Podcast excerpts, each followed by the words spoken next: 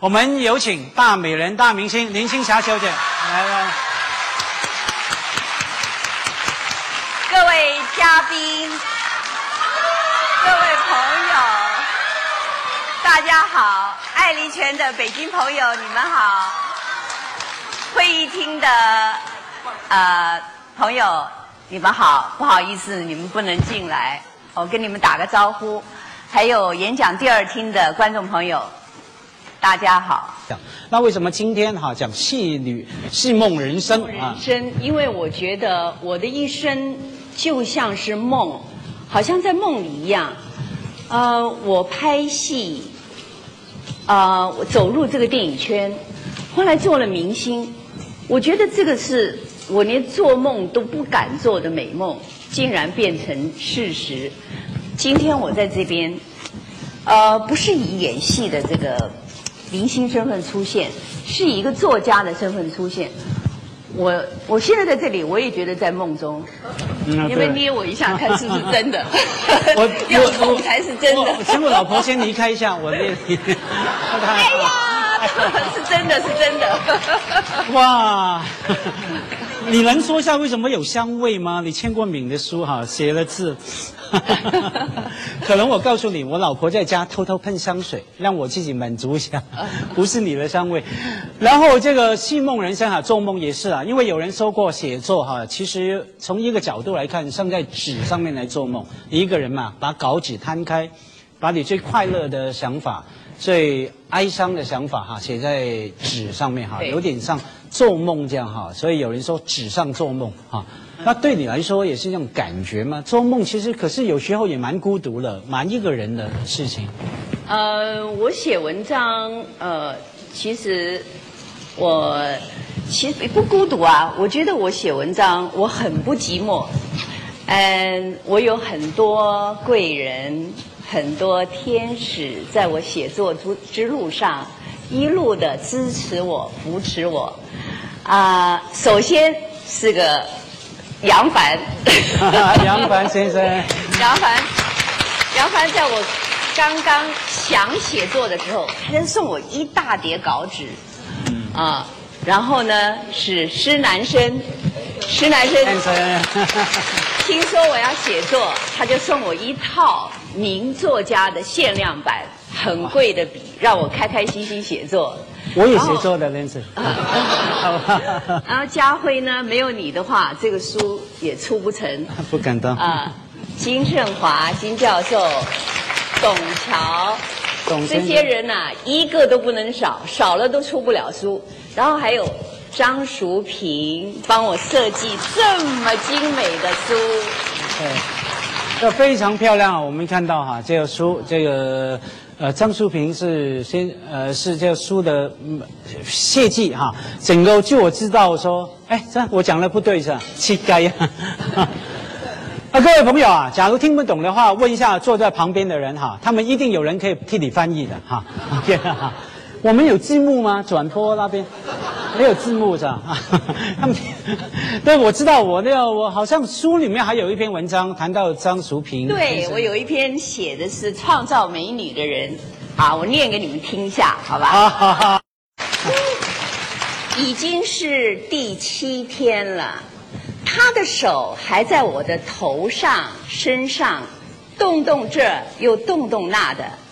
他的身影就在我的眼前晃过来又晃过去，我面无表情地坐在那凌乱的二楼小房间里。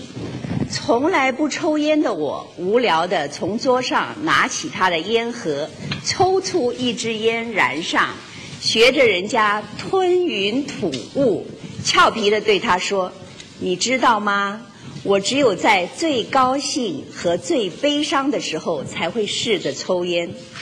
他的手没有停下来，轻声地问道：“那你现在是开心还是不开心？” 我说：“开心。”他的国语说的好多了。我有一次跟他在咖啡馆呃喝咖啡，然后呢，我就把我这篇文章拿给他看。他看了第一段，他说：“哎呦。”这个喊杀鬼来个，这个这个是谁呀？怎么那么色？然后呢，他又继续往下看，哦，讲到蜀山是徐克吗？徐克怎么会色呢？当然不是徐克。我说你再往下看，哦，原来是创造美女的人就是张淑平。哎，我刚听我还真的以为是徐克了，怎么办？啊，徐克不会，徐克徐克是个非常严肃的好导演。对我为什么会有这样这种错觉呢？因为我知道《青霞》里面有个文章写到徐克，还写到吃啊，写到哇，我一看那文章就觉得口水流啊，然后还 还感觉很香味出来哈。徐克他很好，我怎么写他他都不会计较，也不这个让我还让我发表，我就写他在家里啊很舒服的摸着他的脚巴鸭子，摸着他的那个小狗 Apple，然后呢完了之后就摸着他那个大芒果准备要吃。有多大又摸嘛，芒果又摸啊。大是男生看着紧张的不得了，马上就是叫他去洗手，他也不动。然后我们几个女的在家也很紧张啊，怎么样去拿毛巾啊？啊，原来他是很优雅的，这个开了个小洞，拿条根一一这样子一条一条吃。啊，我想大家看了这篇文章之后，应该也也可以试一试。怎么样吃很优雅的吃一个芒果？真的是他弄的吗？是施兰生在旁边喂他的吧？不是，啊，你教他的，啊，然后他就自己会弄了，自己会学了。对，所以我们看到啊，林青霞这个对于生活上面哈一些观察，然后我就画成画，把它观察看到了一些想想法。画成很精致的文字哈，所以那个你看人家吃芒果就可以写成一千字了哈。对呀，我是董桥 教我的。董桥说，你只要看窗外的一个风景，你就可以写六百字。哎，我说这个不错啊，我说这个董桥教我的教的很好。然后我我刚开始呢，我不知道怎么结尾，没到一个结尾，我就我就好像草草了事，写的又累了，那我就。我就问了董桥，我说怎么办？我后面怎么结尾？人家说起承转合，是不是要就写个大团圆？嗯，他就说你你爱在哪停就在哪停。哎，我觉得这个让我很呃很放心。对不对？他那个我求他很多次，他都不教我怎么写文章。而且那个对啊，我其实这样说起来。一直心里也是耿耿于怀，后来你就抛弃我了，就跟董桥吃饭，我也约不到董先生吃饭了哈。对，所以写文章啊，其实我觉得说，就像我跟青霞你讲过说，这个其实写文章的人通常一开始的阶段有几个难关要过。第一个当然是第一次来提起笔来写哈，然后提起笔你可能会写下去一篇、两篇、三篇，嗯，然后让你坚持写作写下去，那是第二个难关。当然，坚持写下来之后再出书，又是另外一个难关哈。那从这个角度看，那个每一位刚写作的人，他前面几乎每一篇文章都一定一定要有一个很特别的理由才会去写的哈。我看发现，我特别你前面的发表的文章，每一篇一定是有发生了一些让你。呃，很很很有感触、很感动的理由，你才会去写这个文章哈，不然你也不会开始写哈。像第一篇文章在什么情况下你开始去写？第一篇文章呢是黄沾，是写《沧海一声笑》，是写黄沾。他呢，他在临走的时候有跟我邀邀稿写文写专栏，但是我因为不敢，因为我从来没在呃报纸上发表过，所以我拒绝了他。然后呢？在他追他离开了，在他追思会之前，我想为他做点什么，所以我就写了一篇，嗯，写关于有他的关于他的文章，就是《沧海一声笑》。嗯，嗯，当然呢，也要马家辉，你是没有你也不行啊！你你跟我见面的头几次，呃，曾经三次邀稿邀我写文章，那么我就在。他追思会的前一天，我就坐下来一提笔就写了两三千个字，好像黄写了多久啊？两三千个字写很久了。嗯，我这样写了二十年专栏的人啊，写两三千字也写就好好好几个钟头。我觉得是他好像他在引导我写，就一下笔我就一直没停过，就写完，写完我就打电话给你，呃，给你 fax 给你，然后你给了我四个字。一字不改，啊吓了我一跳。我心想说，我是还靠你要帮我因为那时候半夜三点半我都没有看，我我看各位啊，我是一千度近视的眼睛，那天没戴眼镜，我都根本没看好，了一字不改这样，可能是这样。那么写完第一篇，我也没想到要写第二篇。然后呢，第二篇是戏里戏外都是戏。杨凡呢，因为他的朋友《红楼梦要》要发行，所以他跟我提了很多次，叫我帮他写一篇《红楼梦》的文章。那么，那有一次我跟女儿在家里看《红楼梦》，呃，我觉得很有趣。那在那看《红楼梦》的时候，他们看到贾宝玉被父亲打屁股，然后就就有很多反应，又抱着我，又的哭啊什么的。那我觉得这个很有很有人情味，很有戏，所以我就写了第二篇，嗯呃，戏里戏外都是戏。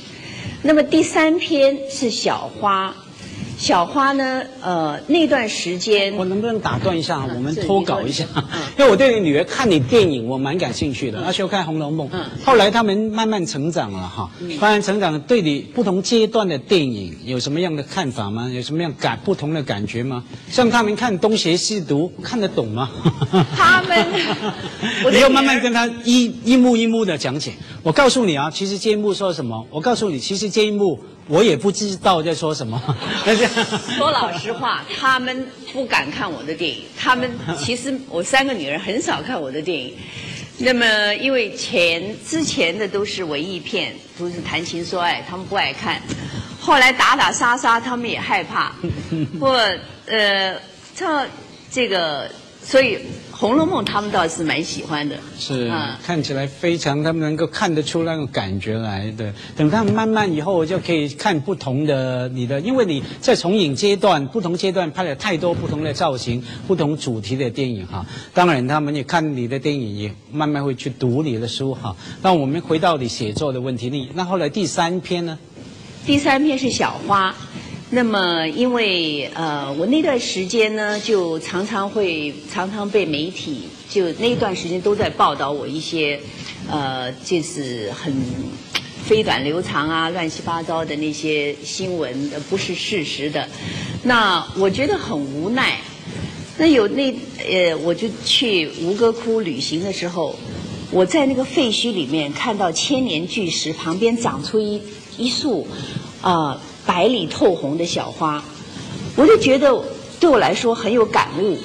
我觉得这个这个千年巨石里面都能长出这么样的向着阳光、这么这么神采奕奕的这个小花，那么其实，在人世间这么短的时间，根本不用不要计较，不要在乎这些飞短流长，所以我写了这这篇小花。小花，各位假如手上有书哈，第三百九十六页，多么漂亮的照片！这是你拍的照片吗？是我拍的，啊，嗯。林青霞拍的照片啊，小花这一篇，对，小花之后呢，这小花，呃，我认识金盛华，那金盛华一直在鼓励我。本来我其实我一直都是有人有朋友在一路在鼓励我写作，那么呃，我其实我也不敢把我的文章登出来，我总是怕好像写的不好，嗯，怕丢人啊。每一关我都会，每一次我的第一个读者都是金圣华，然后金圣华每一次都跟我说：“青霞啊，你写的好好哦，好棒哦，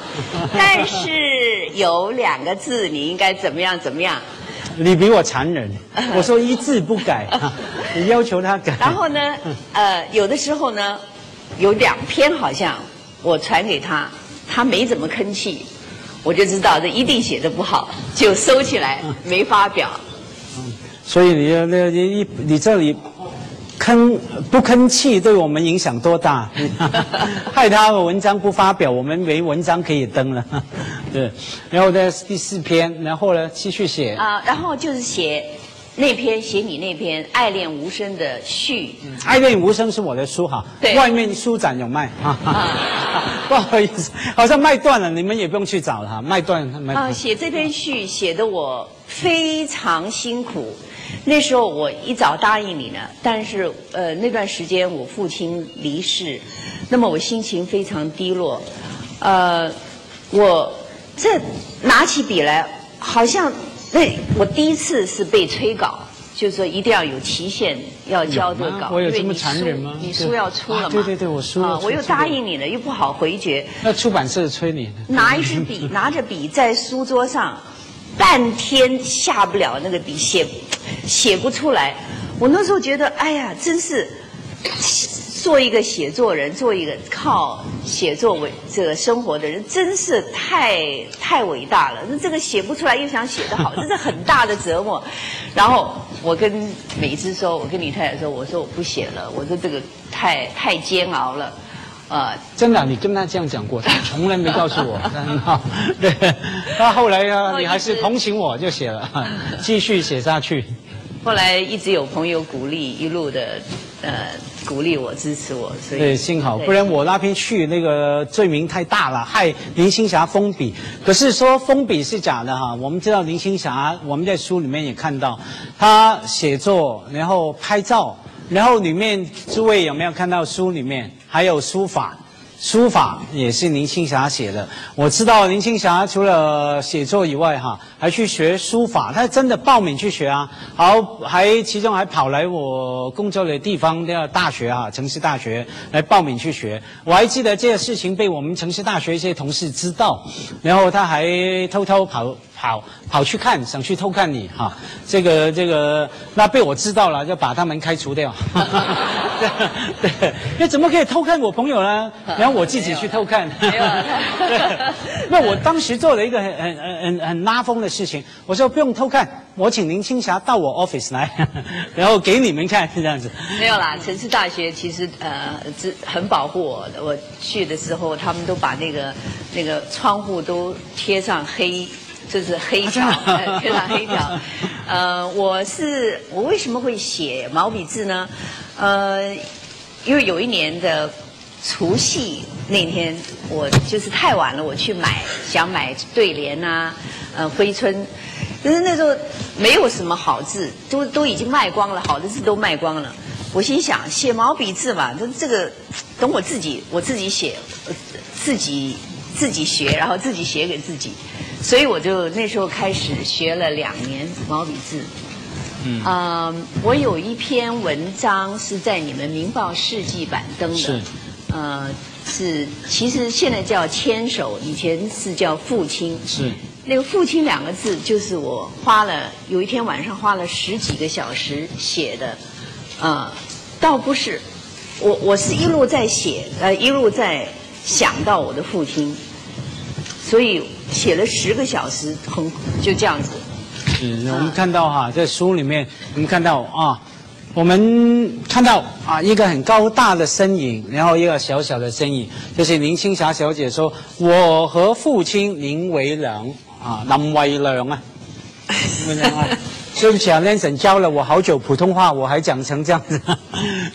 那呃然后我们看到哈，里面还有那个除了书法，还有画，也是林青霞小姐画的哈。这一个画也是你画的嘛？是。画是我偶尔会再会练一练，就是临摹一下。是啊所以那我跟我先生说，我希望我六十岁能够做一个艺术家。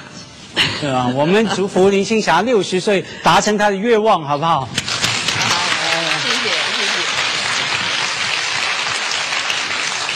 其实青霞早就是艺术家了，电影绝对是艺术哈。她从十七岁开始拍《窗外》，然后一路走来拍了不同的电影，后来就把自己的整个艺术领域就开拓。我们刚说写作，然后学书法。学画画哈，然后一路这样开拓出来。我知道他还写诗呢，可是写诗很多诗他都没发表的哈，好像有有给金教授你看吗？有给给你看哈，有一些很简单的，一定是你不吭声，所以他就不发表。请你以后多讲话？你说全部要改啊，他也改，改完我们就有稿子可以可以登了，可以刊登哈。那写作其实我觉得写作是会上瘾的事情啊，啊会会喜欢上瘾，然后就开始写。就停不了了，慢慢就停不下来，就一篇一篇这样写下去。那现在有了第一本书哈，《窗里窗外》，然后下来哈，有什么样的呃呃写作计划？有没有第二本书？不用我们再等十八年了吧？啊，呃，第二本书呃，我想，我因为我很欣赏那个倪匡写的那个千一千字很短的那个小说。我想，呃，如果有机会的话，如果你你你们再给我机会的话，我想写短篇的千字小说，那样那个就可以随便天马行空的乱写，哦，一起。不用。你想天马是小说，本来就天马行空，一千字的小说，就是你想写一系列的小说，一千字的小说。千字一千字一千字，我是这样子想啊。哦，那我跟董桥先生要要抢了哈哈。我们的不同的媒体，因为后来我看到你发表的在不同的媒体嘛哈，呃，那个全中国大江南北几乎都有你的文章，你知道吗？虽然你只授权给少数的媒体。可是内地嘛哈，都为了好文章分享，很多都其实你不知道，他们就这样登了哈。你看我讲的多好，对不对？我不用盗版两个字，哈哈，对不对？好文章来分享哈。你跟当年梁启超差不多，梁启超也是一篇文章，全国四十个报纸来登的哈，也是没稿费的哈。然后对对，那所以现在中国情况呃呃也是这样，好文章大家来分享下来。所以你第二本书哈，就是想写千字的小说，那你一千字不好写啊。其实我记得那时候听过康叔的哈，倪匡先生讲，他说长文章、长小说有时候还比较好写。你就写嘛，天马行空嘛，越短的你要控制在里面不容易写。可是，一千字不是最短的，那最短的小说是多少字？你知道吗？最短的短的小说，你知道是哪个句子吗？呃，我好像听过。全世界最短的小说啊！我醒来的时候，恐龙仍然在那里，是不是？对我醒来的时候，恐龙仍然在那里哈。一句话其实已经很多呃，让你很多想象，很多的悬悬念在那边。那当然嘛，假如林青霞来写这个小说的话，她当然要改一下嘛，哈，对不对？写改这句话说：“当我醒来的时候，狗仔队仍然在那里。”我觉得我建议。真的耶！我常常醒来的时候，狗仔狗仔队就在我门口，是吧？真有这回事。开窗骂人啊！我告诉你，你骂过一次之后就不回来了，他们就不想再拍了。哎，破坏形象，骂人啊！对，所以那个有了第一本书，然后有了第二本书，这样一步一步走来哈。那我们谈书，然后也谈嘛哈，那个书离不开写作的人。那你想这样一步一步写下去的时候，我们想好奇问一下林青霞哈，那你比较喜欢或者说最喜欢的作家有哪哪一些呢？我想，我对我给我最大启示的启发的作家是季季羡林，嗯，季老，对季老大学问家，嗯，我我的朋友呃金盛华。他因为觉得我写作要鼓励我，他觉得我因为我很没有信心，刚刚开始，然后他就传了一篇文章，是季羡林的《老猫》。他这篇文章是讲他跟猫之间的感情。这写这个字没有很难的词汇，也没有呃呃很多的成语，他写的很有感情。那么这个就对对我来说是一个很大的启示，就是说让我觉得哦。写文章不一定要很多的这个呃成语或者是很艰难的字，只要把感情自己最真的真性情写出来，呃，啊，最用平时的语言把这个最深刻的感觉来呃传达出来。对对对，是。嗯，所以我我对。呃，季羡林，我我很喜欢看他的散文。是是是。那除了季羡林，我知道你对杨绛老师的杨绛刚过呃一百岁的生日哈，杨绛老师的文章也非常有感觉。杨绛，我我很喜欢看他也翻译的一本书叫《飞多》，呃呃，我觉得很震撼。这本书我送了很多朋友，呃，我先生说送礼物最好是送书。啊，我很高兴。最好加两张股票。我高兴，我发现了很多 在里面，夹在里面。你下，哎，夹着两张认股证。嗯，我也收了很多书，嗯所以我我我觉得收书送书这是个很好的事。好，那呃可是没事也不要送书给我哈，我家里房子太小了，我没有两亿的豪宅哈，放不下书哈，好不好？那所以呃那个季羡林，然后杨绛先生，然后平常看书也阅读嘛，我知道你那个其中有部分的阅读买书的经验，好像是受一个另外一个作家启发，曹幼芳啊，对对对，嗯，我觉得给我也有一本书，我觉得我。呃，因为我以前不看书的，老实讲，我我也没时间。睡觉都没时间。睡觉都没时间。我七十七岁进电影圈，然后一直到拍戏，拍到最后我都连睡觉时间都没有，所以我看书的机会不多。然后我在学校也没怎么看课外读物。那我第一有一天，我有一次我觉得，哎，要有一点文化美容，我就到书店里去。那么这我也不知道选什么书，然后。我就有一个有的女有一个女孩子就在那边说啊，这个书什么什么什么，就好像很很懂的样子。我就说，哎，你可不可以介绍我两本书啊？她就介绍我一本是啊啊从已知中解脱，一本是人生中不可不想的事。那我还记得是方志出版社出的，我就买了那两本。我一看，我觉得真的是。我觉得他就是就把我智慧开启了，对，是克里希那穆提，是影响了好多的人，印度大师的书，那影响我很大。嗯，那从此我就慢慢开始喜欢看书，而且我结婚了以后有很多空闲时间，那么我才才开始开始开始接触书。不过我还因为我读书大概有读书障碍，我在看书，我看。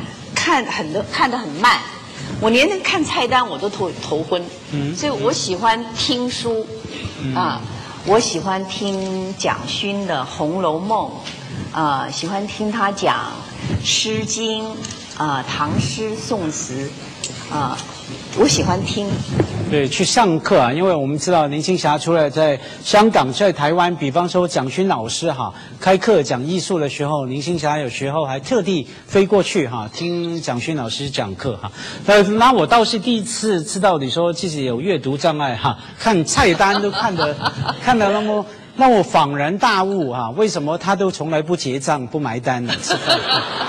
你看账单也是这样子哈，你不仅看菜单，不仅看菜单，账单你都哎，我有阅读障碍，不要给我，不要给我，这怪不得没有也，我告诉你也轮不到我付钱。账单我是看不见啊，对，他是看不见账单啊，你们知道为什么吗？啊，很多不同的场合，当然有时候有朋友。呃，除了我哈，会抢着付账哈，OK。另外就是他的助理来付账，哈哈。那所以呢，他不看账单的哈。那，所以那个我也假装看不到账账单，每次都是这样哈。所以这个喜欢看书，开始喜欢看书，然后呢，刚才青霞就讲到说，以前拍戏。非常忙碌嘛，连睡觉的时间都没有。其实这本《窗里窗外》里面有一个部分，这是讲林青霞重影的整个经历，里面也有一些文章，的确讲到她拍戏的那个痛苦哈。其中有部分责任应该在徐克手上嘛哈，不让人家睡觉。他说拍戏啊，然后根本根本就站着睡，连站着等人家打光的时候。你就已经睡着了，到了那个地步。不过徐克是很残忍的。有一天，那个拍《东方不败》的时候，哇，这山上冷冷的不不得了，全那个那个什么临时演员都跑掉了。然后他他说这个冷的，然后那个化妆师说：“哎，怎么办呢？这个这个这个还要不要拍呢？临时演员都跑掉了。”啊，我说好，我打电话跟徐克讲，我说徐克啊，天气太冷了，我说临时演员都跑掉了。外面下着雨，下刀子都要拍，结果是拍了，但是又补拍，因为我脸给冻得都肿了。嗯，那徐克啊，真是，那你还请他吃鲍鱼？啊，有一次我在场啊，请你吃鲍鱼，这看得我。是徐克那个《东方不败》改变了我的后半生。是那个。是我的第第二，第二春，呃，那个。我为什么会跟香港嫁到香港来？跟徐克也有关系啊。嗯，我拍了《东方不败》之后，就一直在一直在香港拍，一直拍到结婚。是那对，后来在香港，我这，可是我知道东方不败，其实这个造型前面还有另外一个造型，他是看到那个造型，然后才说，哎，不如我们可以来做、哦来拍东方不败啊。哦，东方不败哦，是是我们拍蜀山的。蜀山的时候蜀山我呃演姚那个仙女，然后有一个仙女被邪魔附身了，一身大红色的，然后在在那奸笑。那徐克说，哎呦，拍完这个镜头，徐克说，心想，我将会找你拍一部戏，啊，他那一身大红色，他想到。他想到毛泽东，那个造型啊，所以他找我拍《东方不败哦，所以后来就有蜀山，然后东方不败这样拍下来哈。然后，其实我们知道林青霞啊，蛮多令我们印象非常深刻的造型啊。当然，很多美女的造型啊，其实好几个造型都是男人的造型哈。对。我说有些你说是男吗？是男女同体的造型。可是前面刚最呃前面窗外之后，后来再拍一部片，也是男性的造型嘛。这是你女儿爱看的《红楼梦》啊。嗯对对对，那拍那个男性的造型，对你那个也是那个那个那个，对你应该令你印象蛮深刻的哈。青霞拍戏那么久，然后有不同的造型，每个很独特哈。像我们就是很记得《重庆森林》等等的里面的角色造型，那到底王家卫比较难缠，还是徐克比较难应付啊？王家卫会把我拍疯，徐克不会把我拍是疯。王家卫把你拍疯哈，对对，王家卫已经把很多人拍疯了啊，你知道吗？不过王家卫说疯的感觉更好。呃，王家卫，我看你的书，他好像哎疯了更好嘛，不是更好吗？对啊对啊更能够投入这个角色哈。所以这个青霞拍电影的很多的呃经验故事哈，包括从窗外试片，然后一路走来也在里面。那像我刚说，除了拍戏的经验里面，生活上面各种不同的体验都在书里面有提到哈。所以刚有提到你写文章整个过程，你喜欢的作家，那到底有没有讨厌的作家？有没有不喜欢的作家？讨厌的作家，我讨厌骂我朋友的作家。啊，讨厌。但我们心里要知道他，要知道到底是他讨厌的作家，先要知道谁是他的朋友哈，对不对？然后要知道最近谁骂了谁哈，好不好？龙应台是你朋友吗？我 我没说，我没说，我没说我讨厌谁、啊，呃没错没错大告我不得了。我自己在挑拨而已啊。我说 我的呃李大哥，哎呀哎呀，我没说没说任何名字啊。啊，他写了二十几万个字骂我的。啊不会不会不会我想，呢，他最多给我三个字，是吗？他最多给我三个字。哪三个字？不会是脏话？他不会哎不会写一本书骂我，啊，要么是不好看，嗯嗯。呃，要么是两个字，好看，啊，那在嘛就一个字，看。对，要看，我们就当然是看还有好看哈。我希望是两个字，我告诉你不，多不少。哎，你真了解你大哥了，李敖先生了，真的不多不少了。诸位有刚才在李敖呃先生演讲那一场吗？有哈，有没有听到他对不对？亲口说林青霞教书好看，要买这样。他也是说两个字，有有有没有？各位看，对有。他不好像不是说好看，他说要买啊，叫大家要买。所以你要感谢我，因为我建议你送花给他。对谢谢谢谢，我 他非常很感谢你自己出书这么忙，又在凤凰卫视主持这么好的节目，是是是呃，这么大红主持人还来到这里帮我做主持嘉宾，谢谢谢谢谢谢。我们那个知道那个林青霞喜欢的书啊，讨厌的、很怕看到的一些书哈，一些作品。然后我们知道，可是讲到作家，有一位作家对林青霞影响是非常非常深刻的。我觉得说，应该是说，没有人能够取代那一位作家对你的影响，能够这样说吗？因为你第一部戏《窗外》哈。那一位作家就是《窗外》的作者琼瑶啊，琼瑶女士这本书也有琼瑶的序。那对于琼瑶，我知道青霞也写了一个文章，谈你跟琼瑶之间的关系。这个琼，我写的最后一篇文章是琼瑶与我。嗯，这篇文章对我来说意义很大。呃，因为《窗外》这部小说现在重新再版，那么琼瑶姐跟平先生就找我帮他们写序，我当时一口答应，我说这很简单，因为我想我跟他也熟，他也有很多东西我想写他。呃，我他们说多久交稿？我说一个礼拜。没想到我一个月都一个月都写不出来，拿着笔拿拿一个一个月都写不出来。后来我再重看《窗外》这本小说，我我写了，我写了，然后给琼瑶战战兢兢的给琼瑶，琼瑶打电话给我说高兴的不得了，他说你这篇我知道你在写文章，我不知道你写的这么好，嗯是他讲的，不是我讲的。哦，鼓励，当然平先生是那个最老实的人，他讲话一多定可难靠写。啊！要写这么有名的作家，然后呃，平先生说他是呃皇冠出版社的创办人，呃，他说我出版在出版界三十八年以来。很少看过这么好的散文，也不是我讲的，对不起，也是平先生讲的对不起，对不起，不是我讲。不过这个对我意义很大，我听完了，我听完了这个，这个很很激动的眼眼泪眼眶都快，这个眼泪都快流出来。对，那个对不起啊，董桥，我我不是要抢你的位置啊。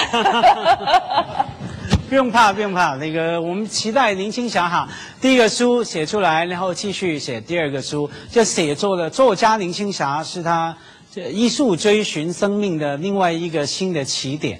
那作为起点，我们知道每一本书啊，序就是新的起点。诸位看看这林青霞小姐这个书里面哈，有几篇序，我觉得意义一定对你来说非常独特的。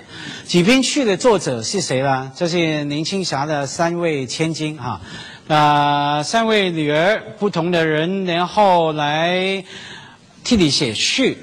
我们不如请林青霞给我们朗读一下里面的三篇的序的一个段落，好吗？这三篇序呢，然后我们现在请林青霞来朗读的序的。这个这个是这个是呃，从我女儿从她的眼睛来看我怎么样写文章。那么我这这本书也是送给我女儿的礼物，也是送给我所有喜爱我的观众朋友的一份礼物。那么这是唯一的一本林青霞写林青霞的书。我相信我我给十七岁开始在传媒被传媒写了三十几年，那么这本书是真正的是我手写我心。那么我相信你们看完这本书以后，会把我当成好朋友，对，你们会了解我。啊，我现在先念我那个小女儿写的。呃，小女儿说她的序摆在最后，她说她很不满意，她说她也是 lady，应该 lady first，她为什么她摆她摆最后？她说妈妈在写毛笔字，我也在旁边写，我写天有云，地有花，红红的花，白白的云。我妈忽然说这是一首诗，哎，是你自己想的吗？我吓了一大跳，点点头。本来后面还要写我爱花，我也爱云，我更爱青霞，我妈妈。最后两句是我加的，他没有这样子。你看你改别人的文章，人家就不能改你文章，是吧？然后呢，呃，这篇是我女儿艾琳写的。一个清晨，我背着书包到楼下吃早点，经过妈妈的房间，看见房门底下透出一道光线。我好奇地推开门，见到妈妈背着我坐在梳妆台前，她左手捂着头，右手拿着笔，那支笔在她手中转来转去。镜子里，她眉头微皱，正在努力地思考着。我问妈妈：“你怎么还不睡觉啊？”妈妈摸着我的头说：“我要出书了。”我听了之后十分开心，真为妈妈感到自豪。然后呢，还有一个我的大女儿，哎，邢佳倩写的，看看啊，邢佳倩写的在这儿。妈妈是个夜猫子，晚上不爱睡觉。有无数个夜晚到她房里找她聊天，他总是伏在梳妆台上写东西。一见我进门就眼睛发亮，仿佛找到了唯一的读者。他拿着稿纸，像小学生一样要求我听他读他写的文章。我见他那一地揉成纸团的稿纸和他手上的墨水印，只好勉为其难地听一听。非常精彩哈。那所以呢，这个新书一个新的起点哈。呃，我我们呃，我现在突然很想请问一下那个 Nansen 啊，男男生有没有有没有？因为你当初就你送一呃送了一堆的笔啊，还还还不止一支是吧？三支啊三支的铅笔、钢笔、圆珠笔。对，阿 Nancy 对于青霞继续写作下来有什么祝福？有什么期待？祝福啊？啊，还要翻译啊？有有没有特别期许的一些呃 blessing 那些跟我们分享一下？啊，最希望他继续写，然后我们就可以看。是啊，那所以我们一起要鼓励林青霞继续写下去。林青霞十七岁的时候哈、拍窗外的时候，我知道当时你拍戏嘛，非常高兴，每天回家，然后你妈妈看你非常的开心快乐，就跟她讲了一句话，这句话还是你自己来讲好了。你妈妈当时我你讲拍窗外，我第一部戏的时候，我非常开心，每天像小鸟一样回到回到家里，然后我母亲就很语重心长的说：“我希望你每一天都能像今天这么快乐。”啊，对，我们我第一部戏，对，那是第一部戏哈，拍窗外的时候，他妈妈给他的祝福。那我们现在这个林青霞的新书的启航，我们一起来也一起来祝福林青霞哈，以后每一天在写作的路上都像今天这么快乐，好不好？好。好，我们再一次谢谢大作家林青霞。谢谢。